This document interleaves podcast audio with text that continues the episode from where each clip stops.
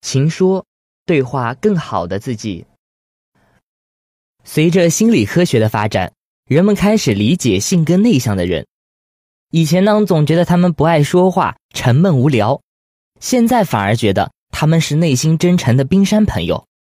但是对于性格外向的人，却觉得他们无非是爱出风头、爱交际罢了。心理学家艾伦认为，我们对性格外向的人可能有点误会了。今天我们一起来看看对外向的四个常见错误观念。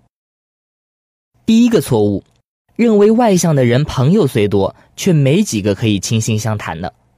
一项研究表明，外向的人更愿意主动在社交活动中花时间。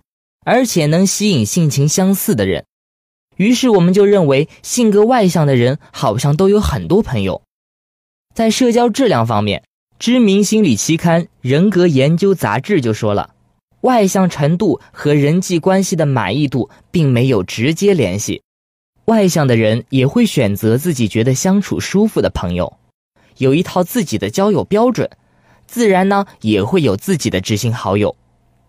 第二个错误呢，认为外向的人能通过社交给自己充电。我们通常认为外向的人能在社交中获得动力，但是研究证明，只要环境合适，所有人都能在社交中获得积极作用。所以这点还是和外不外向没啥关系。我们平常见到的内向的人在社交中感觉到心累呢，也并不是因为社交本身。而是缺少让他们感觉到舒服的交流方式。第三个错误，认为外向的人不会社交焦虑。社交焦虑的来源主要是害怕别人评判自己的缺点，这也是人人都可能会有的。当一个外向的人说他很焦虑的时候，人们通常不相信，因为他看起来并不焦虑。